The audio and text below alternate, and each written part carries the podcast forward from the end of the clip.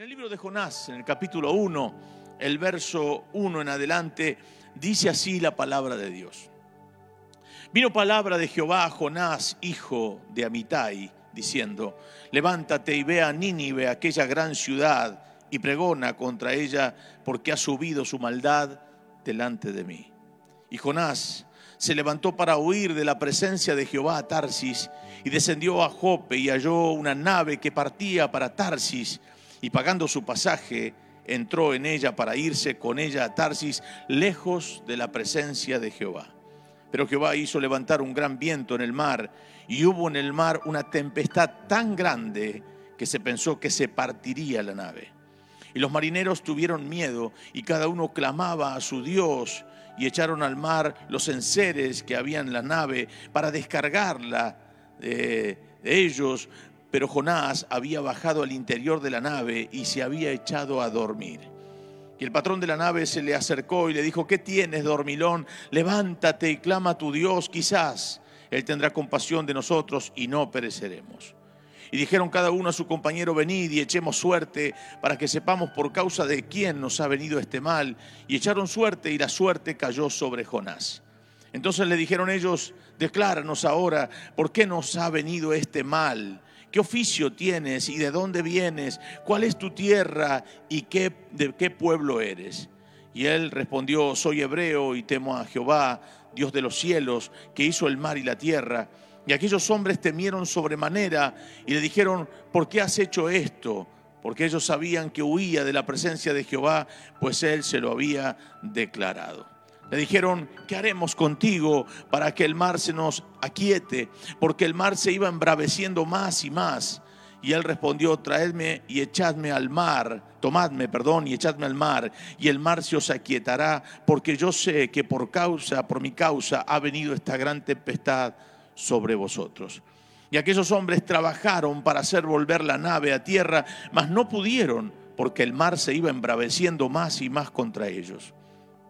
Entonces clamaron a Jehová y dijeron, te rogamos ahora, Jehová, que no perezcamos nosotros por la vida de este hombre, ni pongas sobre nosotros la sangre inocente, porque tú, Jehová, has hecho como has querido. Y tomaron a Jonás y lo echaron al mar, y el mar se aquietó de su furor. Y temieron aquellos hombres a Jehová con gran temor, y ofrecieron sacrificio a Jehová e hicieron votos. Pero Jehová tenía preparado un gran pez que tragase a Jonás, y estuvo en el vientre del pez tres días y tres noches, Jonás. Levantamos nuestras manos, si puede hacerlo, y creemos en el poder de la declaración. Diga conmigo así, Señor Jesús, gracias por tu palabra. Tu palabra es verdad. Ella bendice mi vida, me prospera, me edifica, me renueva, me fortalece.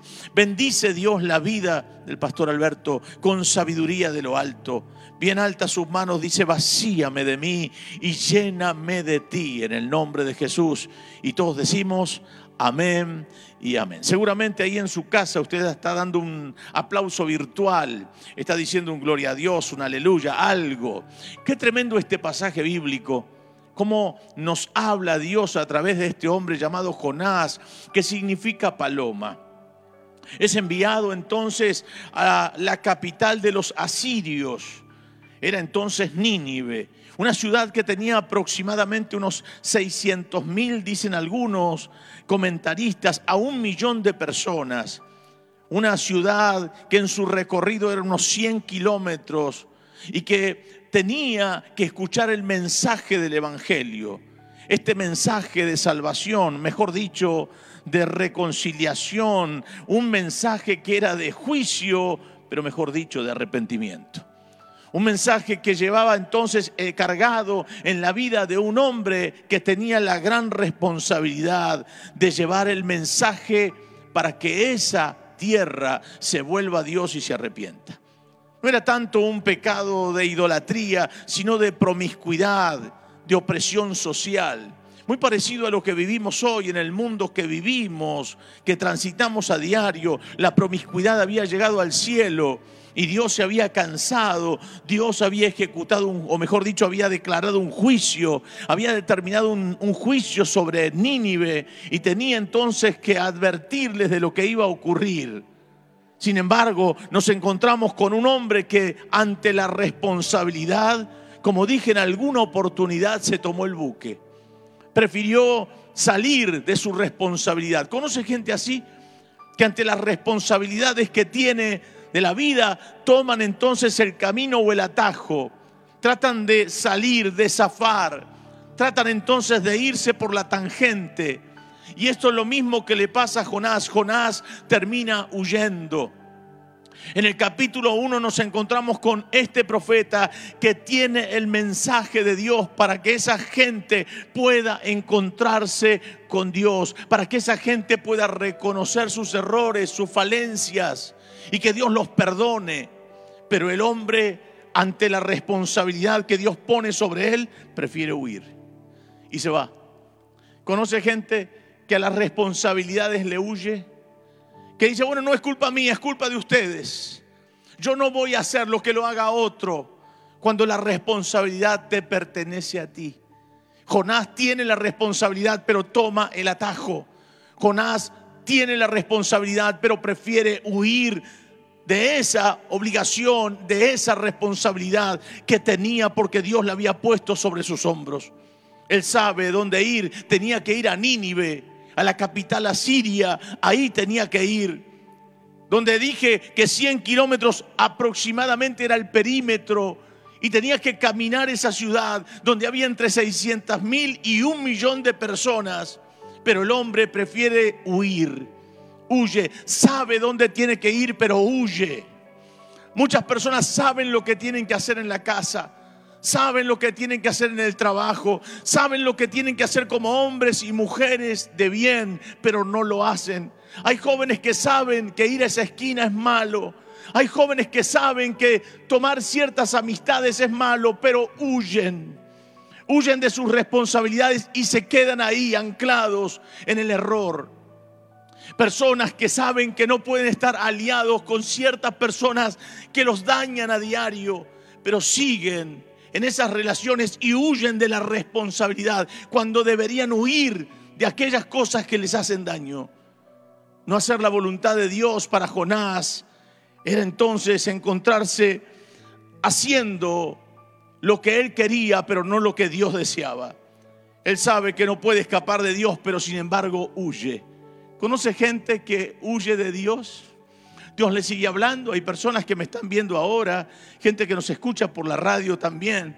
Personas que Dios les habla a diario, personas que un día conocieron a Cristo y se apartaron y se encuentran con un compañero de trabajo que les habla, con un pariente, con un amigo, con un mensaje, con un mensaje de texto, con una predicación.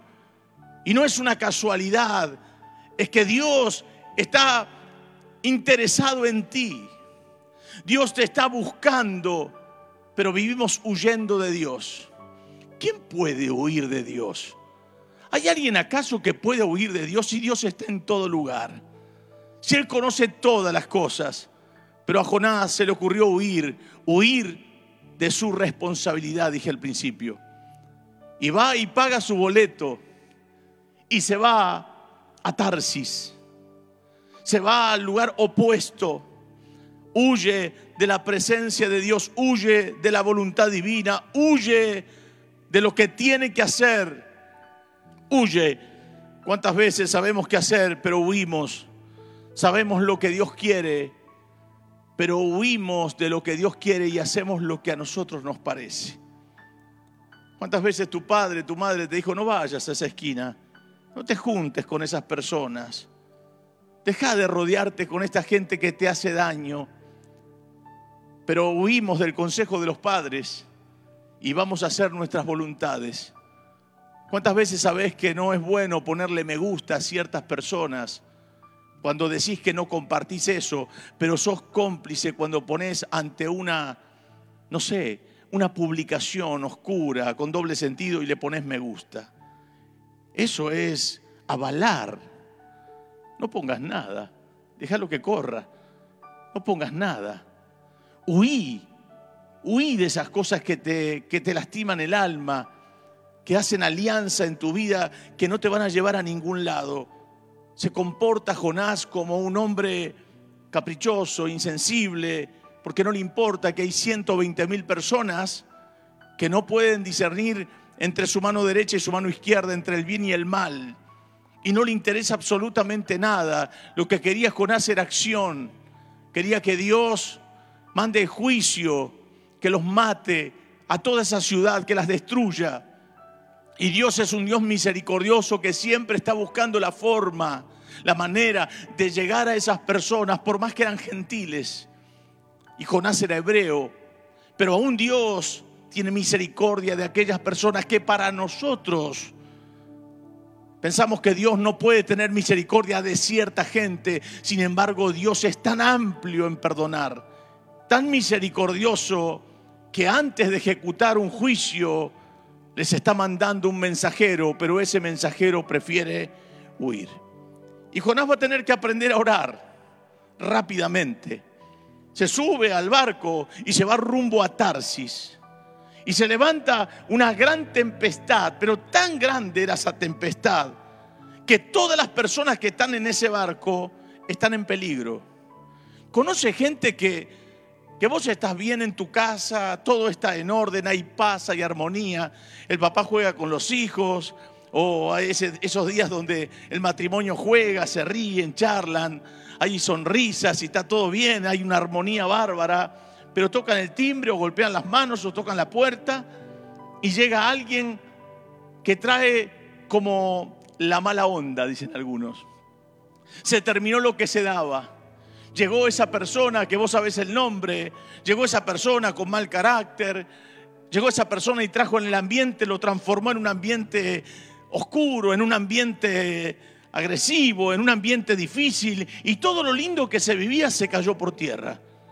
Personas que cuando llegan hacen que el mar se embravezca, personas que cuando llegan y están, lo que generan es como discusión, pleito, es que no se puede convivir, es que no se puede estar cuando siempre está ella o él o vino de visita, todo se transforma, pero nadie se anima a decir, mira, no, no entres, lo dejamos pasar.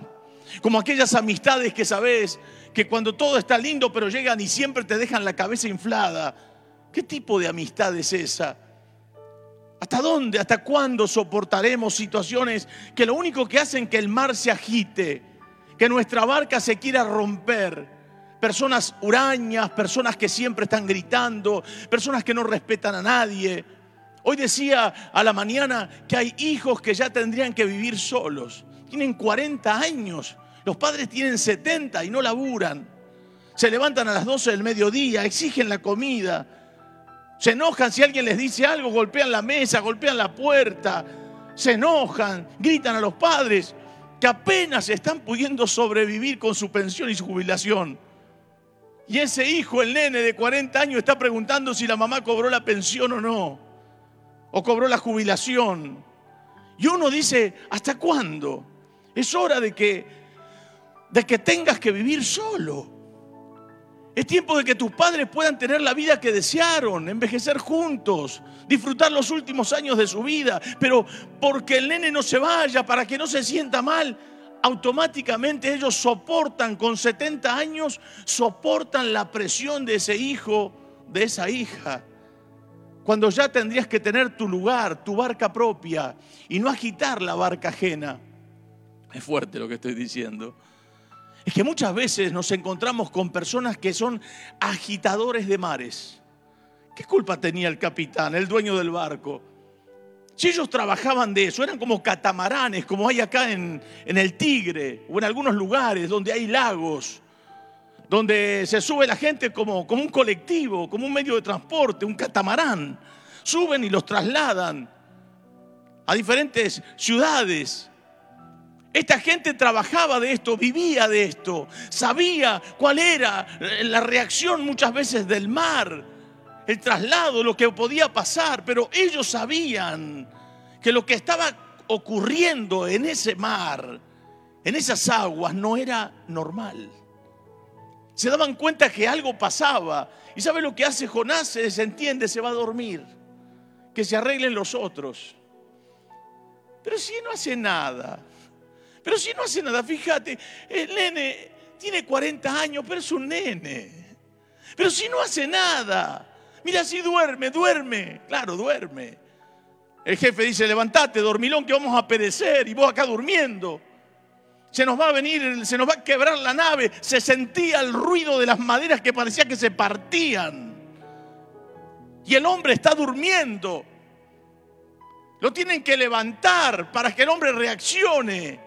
Echan suerte, todos están orando a sus dioses. Yo calculo que cada uno sacó su estampita. Cada uno sacó su estampita, prendió su vela como pudo. Todos clamaban a sus dioses porque eran paganos. Pero cuando tiran la suerte, cae la suerte sobre Jonás. Y los hombres se dan cuenta que esto lo supera. Y dice, ¿quién eres? ¿De dónde sos? ¿De qué tierra venís? Soy hebreo. Temo a Jehová de los ejércitos, el que hizo el cielo y la tierra, el mar y todas las cosas. Ese es mi Dios.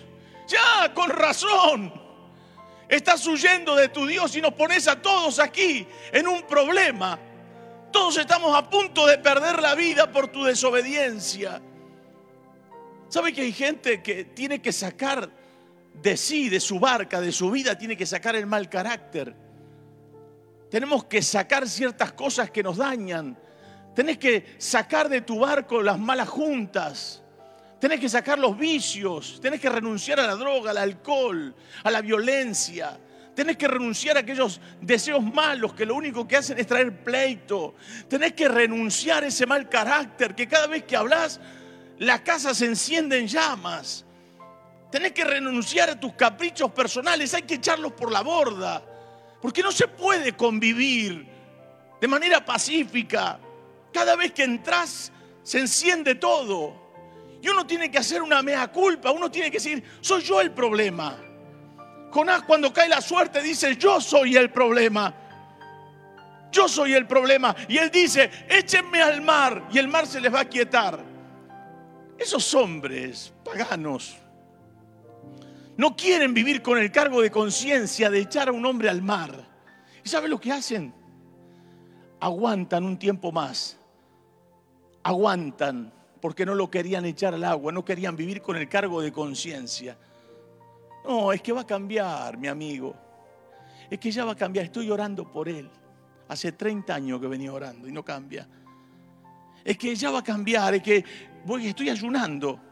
Cualquier momento deja de hablar mal de todo el mundo. Porque es buena gente. Adentro, adentro es buena gente. Pero ¿sabe lo que pasa? Que el barco se sigue sacudiendo. Y en cualquier momento, todo el que esté ahí adentro se termina perdiendo. Si elegirías buenas amistades, gente que ame a Dios de verdad, gente que esté comprometida con Dios, que cuando salís, salís allá arriba, pum, para arriba. Salís que te querés comer el mundo, que querés predicar el Evangelio. Salís con que Cristo te necesita, que querés hacer una campaña, que querés salir a evangelizar, que salís potenciado. Entonces te digo, bueno, pero cada vez que salís de esas reuniones te querés ir, querés abandonar la fe, te querés pasar para el otro bando. ¿Dónde está la bendición? Tengo más que perder que ganar. Siempre lo que escucho es lo mismo, la misma cantinela. Siempre lo que escucho es que hablan mal de uno, de otro, nadie les queda bien. Son los únicos santos y cuando uno mira alrededor tienen la, la barca partida y hundida. ¿Con quién te estás juntando? ¿Qué culpa tenían esos gente, esos marineros y el capitán, el dueño del barco? ¿Qué culpa tenían? Pero Jonás había pagado su pasaje. Jonás había pagado. Pero el hombre, si hay algo que tiene bueno, es que reconoce su error. Dicen, ¿sabe quién es el problema? El problema soy yo. Mayormente las personas que agitan la, barca en la casa o que agitan la barca en el trabajo o en la amistad, mayormente la gente agitadora de problemas no reconocen que ellos son el problema. Siempre el problema son los demás. Entonces, no, yo soy así porque me hicieron así. Yo soy así porque fulano, mengano y sultano. Ellos son yo no, yo soy bonito. Yo soy santito. Yo soy bueno. No tengo la culpa. Y ese es el gran problema, que no nos hacemos cargo. ¿Sabe que muchas veces podemos recuperar todo lo que hemos perdido si tan solamente podemos reconocer? Y Jonás se hace cargo. Jonás dice, ustedes, todos ustedes, están por perder la vida por mi culpa, échenme al mar y el mar se les va a quietar. Después de haber hecho todo lo posible para sostener la situación, porque no, ni siquiera podían regresar. Ni siquiera podían regresar ni avanzar. Estaban en medio del mar y dice la Biblia, si usted lo lee, dice que el mar se embravecía más y más todavía contra ellos. Y los hombres tuvieron tanto temor que aprendieron a orar a Jehová. Empezaron a orar al Dios de los hebreos. Dijeron, Jehová, no, no, no nos pongas a nosotros en aprieto por este hombre, por sangre inocente. Y lo decidieron tirar al mar. Y en ese momento dice que el mar se aquietó y los hombres temieron a Dios. Es decir, que cuando echamos y nos hacemos cargo de nuestros propios errores y echamos de la barca tu vida, lo echás, lo echás a la mar. Entonces ahí es donde Dios trae quietud y bonanza. Hay que hacerse cargo. Queridos hermanos, ¿tenés mal carácter? Decilo. La verdad, que la familia está como está porque yo soy un mal llevado, porque soy un gruñón, porque de todo me quejo. ¿Sabes por qué estamos mal? Porque yo soy intolerante. Estamos mal porque yo vivo hablando mal de todo el mundo. Estamos mal porque no salgo a laburar, no me gusta laburar. Estamos mal porque el problema acá en la casa soy yo. ¿Y qué tengo que hacer? ¿Echar por la borda el mal carácter, las malas juntas, deja el vicio, deja de hablar mal de las personas, hace una mea culpa y date cuenta que con eso no se puede sostener la barca de tu vida, no se puede sostener la barca de tu familia. Hay un momento donde tenemos que hacernos cargo, hacernos cargo de buenas a primera. Mire usted hacia adentro. ¿Qué área de tu vida molesta más a los demás? Bueno, allí, allí habría que sacar eso y echarlo fuera. Yo calculo que estos hombres, estos marineros, el dueño del barco, no lo sé, la Biblia no lo cuenta, pero si pudieran haber visto entre esas tremendas olas y esa tremenda tempestad salir un gran pez y tragárselo a Jonás, yo calculo que esto les agarró más temor que nunca. Porque se dieron cuenta que Dios estaba en el asunto y que lo que estaba ocurriendo con ese hombre había hecho algo realmente malo para que esto pase. Y en medio de la dificultad es donde Jonás comienza a orar. Y ora en el capítulo 2, ora en el vientre del pez. Entre los jugos gástricos, las algas, el agua que le pasaba por encima, léanlo, es impresionante. Jonás empieza a orar, porque muchas veces no nos damos cuenta que los tratos de Dios son con uno. Y este tipo de personas que viven gritando, que nunca reconocen nada, tienen que ser tratados por Dios. Tienen que ser tratados por Dios. Y cuando Dios los trata, sabe cómo hacerlo. En estos días hablé con una persona a quien quiero mucho y aprecio. Por supuesto no voy a decir su nombre. Pero esta persona me dice, pastor, estoy, estoy mal.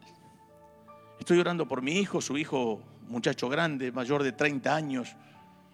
Durante mucho tiempo ellos oraron por su hijo y siempre sale de la droga y vuelve a caer en la, droga. Siempre recae en lo mismo.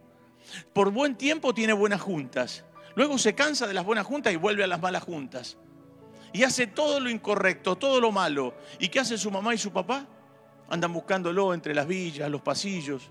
Andan buscando al nene de treinta y tantos años que decidió volver a las andanzas, a las madrugadas, en los tiempos que vivimos peligrosos, ella buscando a su nene. Y cada vez que ella llama, yo oro, por supuesto, por ella, por su esposo, por su familia y por su hijo. Pero la última vez que hablé le dije, ¿sabes lo que pasa? Que tu oración sostiene a, tu hijo y Dios no puede tratarlo porque no se lo entregamos no entregamos a nuestros hijos. No, es que el nene, es que, es que a ver si pasa algo. Vos pedile a Dios, decirle, Señor, que no me lo maten, pero tratalo. Y sabe qué, en ese trato es donde Dios se revela. Porque muchas veces no tocamos el fondo, no tocamos lo más profundo. es que todavía tenemos gente a nuestro alrededor que nos sigue aguantando las histerias. Todavía tenemos personas alrededor que nos aguantan nuestros caprichos personales. Todavía hay gente que a pesar de que tenga 70 años, mamá y papá, y yo tenga 40 y viva bajo el mismo techo, me siguen dando el plato de comida. Todavía me hacen la nana, todavía me esperan en la noche. Cuando tus padres tendrían que disfrutar de la vida en su vejez. Y vos tener que tener, como dije antes, una barca propia. Pero cuando muchas veces esa gente se da cuenta que empieza a perder todo, absolutamente todo, pierden amistades, pierden parientes, pierden los sueños, pierden todo y se quedan solos. En ese momento, cuando tocas el fondo, pero el fondo profundo, porque a veces tocamos el barro y el barro es como, como muy líquido y cuando te enterras en el barro, te enterras hasta aquí. Eso, eso es tocar fondo cuando llegas al piso firme, aunque estés de lodo hasta aquí arriba. Y cuando llegas a ese punto y decís, no tengo amigos, no tengo a nadie, todos me dejaron, todos me abandonaron. No, no es que todos te abandonaron. Es que todos trataron entonces de, de una u otra forma sostener la barca hasta que el momento fue insostenible. Y era la vida de toda la familia o la vida de esa persona y cuando te dijeron las cosas que no te gustaban, tomaste el portazo y te fuiste. Y allí es donde Dios comienza a tratar con esas personas porque no las desecha. ¿eh? Cuando sufre la familia a solas, llorando, también Dios trata con ellos. Lo mismo le pasó al hijo pródigo, dije a la mañana. Lo mismo. El hijo pródigo mientras estaba en la casa seguramente tenía algunas discusiones con su padre y con su hermano mayor. Quizás las discusiones serían algo así. Yo trato entonces de pensar lo que hubiera ocurrido en cualquier familia como la del hijo pródigo. Yo también acá soy dueño. Vos que sos el mayor, que te haces el mandón, que te haces el que vos sos el dueño. Yo también soy dueño, yo soy hijo. Si no fuera por mí, todo esto papá tampoco lo tendría. Yo también acá tengo parte y también soy dueño. Hasta que la relación se hizo insostenible y el hijo menor fue a pedir la parte de los bienes que supuestamente le correspondían. Y el padre seguramente habrá tratado de muchas maneras de que su hijo no se vaya, el nene. Pero cuando la cosa se hace insostenible, su padre se dio cuenta que tenía que soltarlo para poder recuperarlo. Porque a veces no terminamos de soltar. Es como esos padres que quieren meter a empujones a los hijos en los centros de rehabilitación y duran un mes y luego se escapan y vuelven a casa porque su padre otra vez le abren la puerta y nunca terminan de cambiar y terminan muriendo los padres antes que ellos. Es fuerte lo que estoy diciendo, pero estoy seguro que hay muchas personas que están, Dios le está hablando esta noche. Y el hijo pródigo malgastó todos los bienes y cuando no le quedó nada en su haber, ese hijo, ese hijo se dio cuenta que lo que había perdido era tremendo. Quería comer las algarrobas de los cerdos y no podía. Y dijo, ¿qué hago yo aquí? Deseando comer las algarrobas de los cerdos y no puedo. Teniendo abundancia de pan en la casa de mi padre, yo estoy aquí, deseando comer eso y no puedo comerlo teniendo un jefe insostenible que no me da dinero ni siquiera para poder comer. ¿Qué hago yo aquí? Volveré a la casa de mi padre y le diré, Padre, pecado contra el cielo y contra ti, no soy digno de ser llamado tu hijo. El hombre había llegado al fondo, tenía el lodo hasta el pecho y había tocado el suelo firme. Hay gente que apenas toca el lodo y dice, yo, yo toqué fondo. No, Señor, no tocaste fondo todavía. Pero Dios Dios nunca abandona la obra de sus manos. Es que muchas veces Dios no puede tratar con tu hijo, con tu esposa, con tu esposo, con tus seres más amados. Porque siempre estamos interviniendo y nos ponemos al frente de ese trato de Dios con ese hijo, con esa hija. Es momento donde entreguemos a esos seres más amados y le digamos, Señor, yo no puedo, estoy sufriendo, seas insostenible la relación, te lo entrego en oración, tratalo vos, tratala vos, Señor. Y el Señor va a decir, correte, que ahora lo voy a tratar yo. Ahora voy a hacer que toque no el lodo, que toque el piso firme que está debajo del lodo. como el hijo pródigo y volvió ya no haciéndose el dueño, ya no exigiendo nada. Volvió cabizbajo y le dijo, Padre, Padre, no soy digno de ser llamado tu hijo. Cuando quería empezar a hablar, su padre se dio cuenta que el hijo estaba quebrantado de verdad. Cuando alguien quiere cambiar, no juega que cambia. Cuando uno quiere cambiar, deja amistades nocivas, abandona la esquina, abandona los impulsos que dañan a los seres más amados. Cuando uno quiere cambiar, tiene frutos dignos de arrepentimiento. Cuando uno quiere cambiar, se la juega de verdad por Dios. Cuando uno, voy a decir algo fuerte, cuando uno quiere cambiar, cuando uno quiere cambiar, hace de verdad lo que tiene que hacer. Es fiel, es noble. Dice, ya no quiero más aquello. Yo quiero agradar a Dios y quiero una vida nueva en Dios. El hijo pródigo volvió a la casa del padre y el padre puso anillo en su mano, vestimenta en su cuerpo, sacó la ropa sucia, seguramente le habrán dado un buen baño, le pusieron sandalias y mataron el becerro gordo. Porque el hombre había entendido que esa, esa casa se estaba rompiendo porque él todavía no había cambiado. Necesitamos cambiar y hacer frutos dignos de arrepentimiento. Jonás desde el vientre. Algunos saben que dicen que este, este pasaje de Jonás es como algo irrisorio, dije a la mañana. Porque muchos hasta lo toman como algo que pudo haber sido como que no. Sin embargo, la veracidad de la palabra, Jesús toma este pasaje y dice, así como Jonás estuvo en el vientre del pez tres días y tres noches, así también es necesario que el Hijo del Hombre también esté así. Así que Jesús le da veracidad, le da contundencia a la palabra. Jesús toma este pasaje, lo apropia, lo proclama, lo declara. ¿Qué le pasó a Jonás? De allí de lo profundo del pez, empezó a pedirle a Dios que lo perdone. Y Dios envía el pez a que lo devuelva, que lo deje en las orillas de Nínive. Y el hombre comienza a proclamar el mensaje para que el pueblo se arrepienta para que el pueblo se vuelva a Dios, porque Dios es un Dios misericordioso. Claro, Jonás era hebreo, no pensaba que Dios podía apiadarse de los gentiles, de los asirios. Y Jonás tiene que salir durante tres días gritando por la ciudad para que todo el mundo se arrepienta.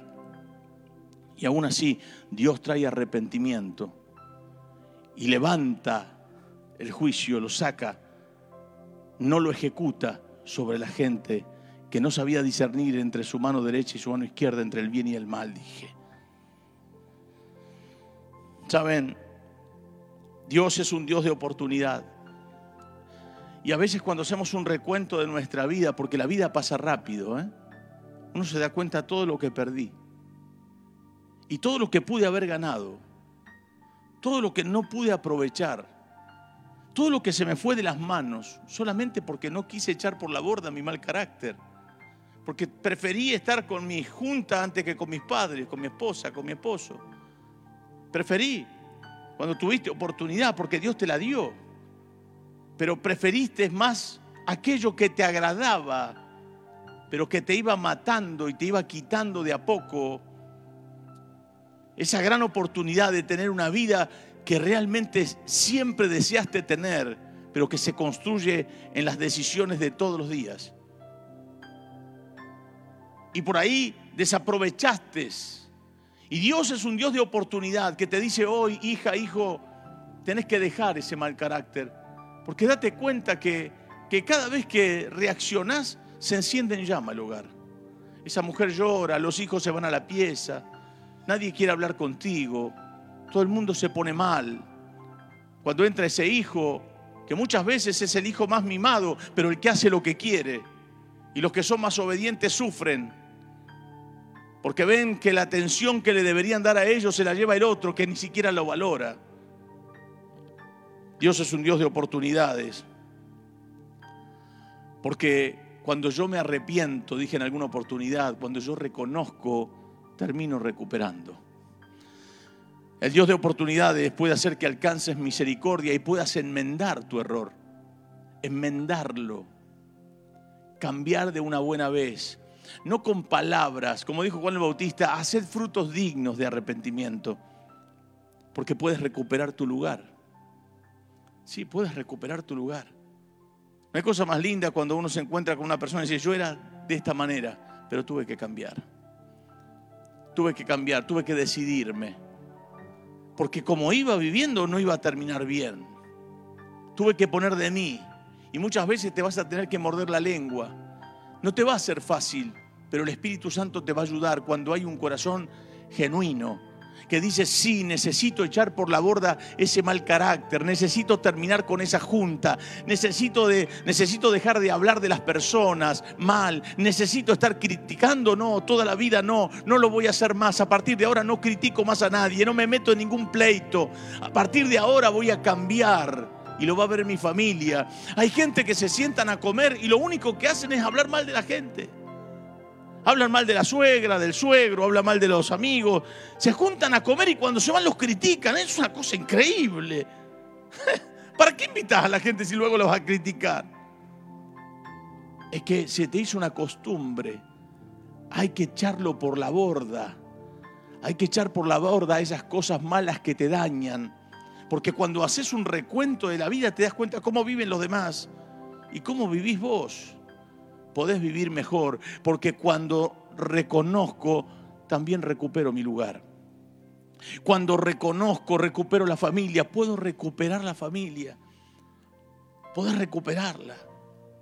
Jonás pudo recuperar otra vez el cauce del vientre del pez a las orillas de Nínive. No lo llevó a Jope, no lo llevó a Tarsis, lo llevó a donde tenía que estar entre las algas salió ahí Jonás. Había orado de lo más profundo del corazón. Es que el hombre había tocado fondo. Es que el hombre había llegado, como dije hace un ratito, con el lodo hasta aquí. Y había tocado suelo firme. El hombre se había dado cuenta que no podía más. Tenés que tocar fondo. Y quizás esta palabra es la que te extiende la mano y te saca y te dice, todavía estás a tiempo de recuperar a tu familia. Todavía estás a tiempo de recuperar tu salud, porque te estás enfermando. Te estás enfermando. Todavía estás a tiempo. Estás a tiempo de recuperar tu salud, pero tenés que reconocer. Estás a tiempo de recuperar tu matrimonio, pero tenés que cambiar. Tenés que cambiar, tenés que decidirte a que ese tipo de palabras ya no pueden estar más. Deja de criticar lo que pasó hace 10 años. Ya fue, ya es parte del pasado. Hay que echarlo por la borda. No al marido. Hay que echar por la borda esas malas acciones o a la esposa. Hay que echar por la borda las malas acciones que fueron debilitando y desintegrando, de, eh, como desgastando la familia, el matrimonio. Podemos recuperar nuestro ministerio. Hay gente que ha abandonado la fe y tenían ministerios maravillosos, fructíferos. Y algo pasó en el camino y perdieron, perdieron el cauce, perdieron el amor al servicio, perdieron el ministerio, perdieron su lugar. Gente que hacía cosas para Dios y hoy solamente están en un banco virtual. Hoy solamente están añorando lo que un día fueron. O quizás ya no quieran saber más nada con nada. Eso es que muchas veces nos hemos rodeado con gente equivocada. Jonás vuelve al cauce y empieza a predicar. Y durante tres días todo Nínive se arrepiente. Y Dios se alegra porque el cometido se había cumplido. Pero Jonás todavía está luchando consigo mismo. En el capítulo 4 hay una calabacera, más o menos miden unos 3 metros. Las hojas son muy anchas. Jonás estaba sentado debajo de esa calabacera. Y estaba mal, estaba enojado. ¿Por qué te enojas tanto? le dice Dios. ¿Conoce gente así como Jonás que se vive enojando de todo? Que se enoja, lo saluda y se enoja. Lo mira y dice, ¿qué mirá? Está bien enojado, bien enojado. Es una cosa increíble. Ya te saludan enojados, se van a dormir enojados. Ya tienen cara de enojado. Es una cosa increíble. ¿Qué te pasa? No, nada, estoy re bien. Estoy re bien. Y dice, ¿por qué te enojas? Es para tanto, Jonás, que te enojes. Y Dios manda un gusanito. Tiene sentido el humor Dios, ¿eh? Y destruye esa calabacera. Se echó a perder. Y a Jonás le pegó el sol del mediodía, le pegó en la frente. Y, y Jonás quedó insolado. Se puso re mal, estaba re, pero recontra mal de Jonás. Tenía que aprender Jonás que Dios es, es misericordioso. Qué bueno es tener un Dios como el que nosotros tenemos. Que a pesar de que muchas veces te quisieron echar por la borda, porque la relación era insostenible, hubo gente que te bancó, hubo gente que te aguantó un mes, dos meses, un año, dos, diez, veinte, hasta ahora, te aguantó, esperando y orando desde lo más adentro que haya un cambio en tu vida. Y hoy Dios pone esta palabra en mis labios para decirte que todavía estás a tiempo. Tira por la borda esas malas acciones. Tira por la borda esa junta que no sirve. Deja de juntarte con ellos que te hace daño. Volvé al cauce. Recupera lo que habías perdido o lo que se estaba desintegrando. Recupera tu salud, recupera tu familia, recupera lo que habías perdido, recupera las ganas de vivir, recupera la sonrisa, recupera la esperanza. Tirá por la borda a todos aquellos que te estaba dañando, tiralo, porque te está dañando a vos y no solamente a vos, porque Jonás, si estaba solo en la barca, y yo estoy seguro que Dios le parte la barca al medio, le parte la barca al medio y, espera el, pez que se lo trague. Pero como había gente adentro, la barca se sacudía por culpa de un solo hombre. Es que Dios no quería tratar con todos los marineros, ¿eh? No quería tratar con el dueño del barco. Dios quería tratar con Jonás. Y en este dolor y en esta tristeza que muchas personas sienten porque hasta se enojan consigo mismos, porque no pueden cambiar. En ese momento es donde Dios dice, ahora quiero tratar con vos pero quiero hablarte antes. Y estoy utilizando a mi siervo Alberto para que te diga que es hora de que tires por la borda lo que te está haciendo daño. Porque quiero cumplir mi propósito contigo. Qué buen tiempo, ¿eh? Qué palabra. Estoy seguro que muchos de ustedes serán bendecidos poderosamente para gloria de Dios Padre. Viene un tiempo donde habrá armonía en el hogar, dígame un amén. Viene un tiempo donde ese hombre o esa mujer que eran, eran mal llevados se van a transformar en corderitos. Que van a sacar, Dios va a sacar de ahí adentro la dulzura más hermosa que estaba escondida. Porque han dicho hasta aquí, porque no puedo seguir poniendo en riesgo la barca de mi casa. ¿Me escuchó? Palabra de Dios para todos ustedes. A partir de ahora las cosas comienzan a cambiar. A partir de ahora las cosas comienzan a mejorar. Porque hay un hombre, hay una mujer, hay un hijo, una hija que dice, cierto, me hago cargo.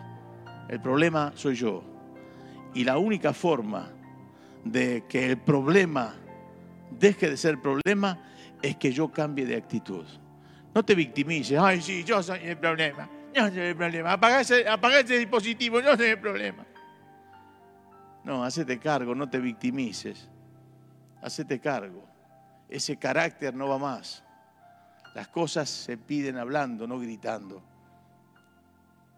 Las cosas tienen que cambiar porque donde hay una persona que cambia, hay alguien que también está cambiando.